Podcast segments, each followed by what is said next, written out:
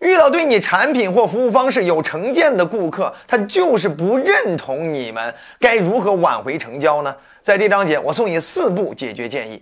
在说这四步之前，首先我们要还原一种场景，我们经常会遇到顾客的某些顽固型的抗拒啊。举例，你是一个卖线上学习系统的啊，线上课程的，然后呢，推荐给家长，让家长给孩子这个报一个这种线上课程，假期去给他补课。但是家长呢，他这种常规意识的就认为，哎呀，补课就得去补习班啊，这个补习班效果就是比你们好啊，我哪怕多花点钱都值。可是你们的效果确实比他好，甚至投入成本又确实高高性价比，成成本又很低。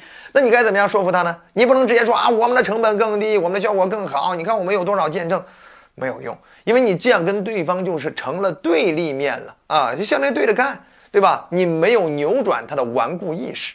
那该怎么办？遵循以下四步建议。首先，第一步呢，就是我们要先提问，先询问你为什么觉得另外一种方案比我们的方案会更好？你为什么一定要选择另外一种方案？先问出这样的问题。比如说，你是卖线上课程的，你可以问他：你为什么一定要让孩子去报补习班呢？嗯，好了，他就说了：哎呀，这孩子呀，呃，这个太小啊。这个我平常你在让他在电脑前面去学习，那不可能的事儿，知道吗？为什么他那你多动症啊，对不对？一会儿这注意力就涣散了，他怎么学呀？就得有老师盯着他啊。那这那样的话我才放心，多花点钱都值。哎，你看他其实他通过回答你这样一个开放式问题，把自己的底层的真实需求给你展现了，就是孩子不好管，想放到补习班让老师盯着管着，这样的话才能管出效果。哎，这是他的顽固意识。好了，那么你既然了解了他真实需求，第二步是什么？我们要先表示理解。哎，我们要先拿出自己的同理心。哎呦，我确实能理解你的心情啊！为什么呀？我姐姐家的孩子呀，跟您家的孩子差不多大，也是跟多动症了似的，知道吗？就是这这这根本就坐不住啊！尤其是让他在电脑前面去这写写道题的话，就就确实老费劲了啊！总容易被其他的因素所干扰、所影响啊！所以确实啊，这个孩子确实该管管啊，对吧？呃，这个因为他注意力不是特别集中的时期呀。好，你先理解对方。对不对？你这理解对方了之后，你们俩就站到共同战线上了，你们俩就能愉快的聊天了。否则的话，你不理解对方，你一直上来就拿出自己的一套理论，你们俩怎么愉快聊天？对不对？你站在这条船上，他站在这条船上，你们俩怎么并？对不对？并不到一块儿去。好了，那么除此之外，第三步呢，就是我们要想办法转换。哎，我们要把对方的底底层的逻辑转换一下啊？怎么转换呢？呃，你就可以就着刚才的话题，呃，其实啊。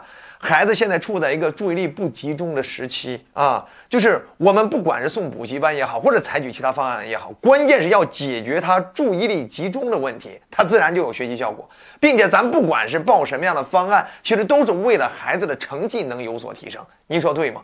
对吗？哎，好了，那对啊，是啊，你看孩子就是不集中的一个时期，对不对？我们任何的方案、任何的产品，必须得解决注意力不集中的问题。好了，所以你最后你得转换呢，你就可以最后再跟对对方落实。其实只要有一个方案能解决孩子注意力不集中的问题，并且能有效提高他的成绩，说实话，咱们父母啊，甭管是多少钱都愿意投入。您说对吗？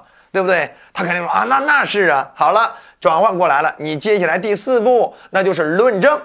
论证呢，就是我只需要论证我在解决孩子不注，就是注意力不集中的呃成效上，以及我解决孩子成绩提升这方面的成效上，哎，我们到底做了哪些研究，做了哪些成果，我们做了哪些数据的分析等等，哎，我们的科学理论依据是什么？好了，我只需要在这两个点上，我去论证清楚。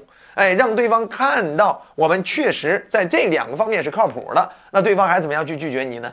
对不？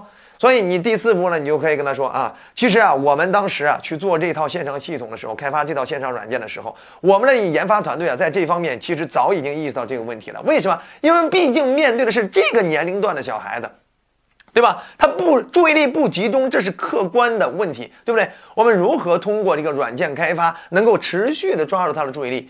所以当时我们的团队为了解决这个问题啊，花了整个半年的时间，研究出一整套的系统，然后呢，包含一整套的这种动画教学啊这方面的一种辅助方案。哎，后来我们经过测试啊，通过我们这动画教学这套辅助方案，哎，孩子跑神儿的次数知道吗？整个一个跑神次数最多只有三次。你想想，孩子就算放到补习班课下，他再集中，说实话，他有没有可能受旁边学生的干扰？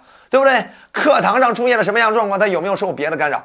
可是有了我们这套系统了之后，我们的这种什么，他的跑神率甚至远远低于他在课下被老师盯住那种跑神率，对不对？哎，我们是专门针对注意力不集中这方面，我们做了多大的教学研发，我们遵循了什么样的科学原理，然后呢，我们后来又又又做了多少次尝试，然后呢，我们又做了多少次实验调研，然后呢，等等啊，好了，这这这这说完。解决注意力不集中的问题了。那接下来我们要说我们的成效问题，OK，就是我们的学习成绩提升的成效问题。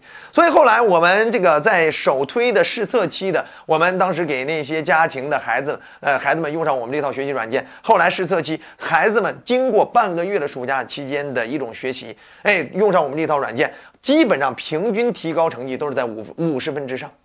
哇，你这说完了之后，呃，你甚至再拿出来一些证据啊，比如说，你看这是这个孩子之前的成绩，后来用上我们这套软件了之后是这个成绩，这是家长给我们写的感谢信，对不对？这是孩子在学校接受表扬的相关的一种照片等等，你再拿出来一些证据，证明你们确实能帮助孩子提升成绩，并且这是大概率的能提升成绩，那对方是不是更容易相信你了？所以你把对方的底层问题解决解解决了，就是你科学的解决了注意力不集中的问题，你又科学的解决了他成绩提升的问题，并且你成本更低，你又使用起来更方便，对不对？根本不用父母盯着，将来孩子也不太容易跑神，因为跑神率不超过三次。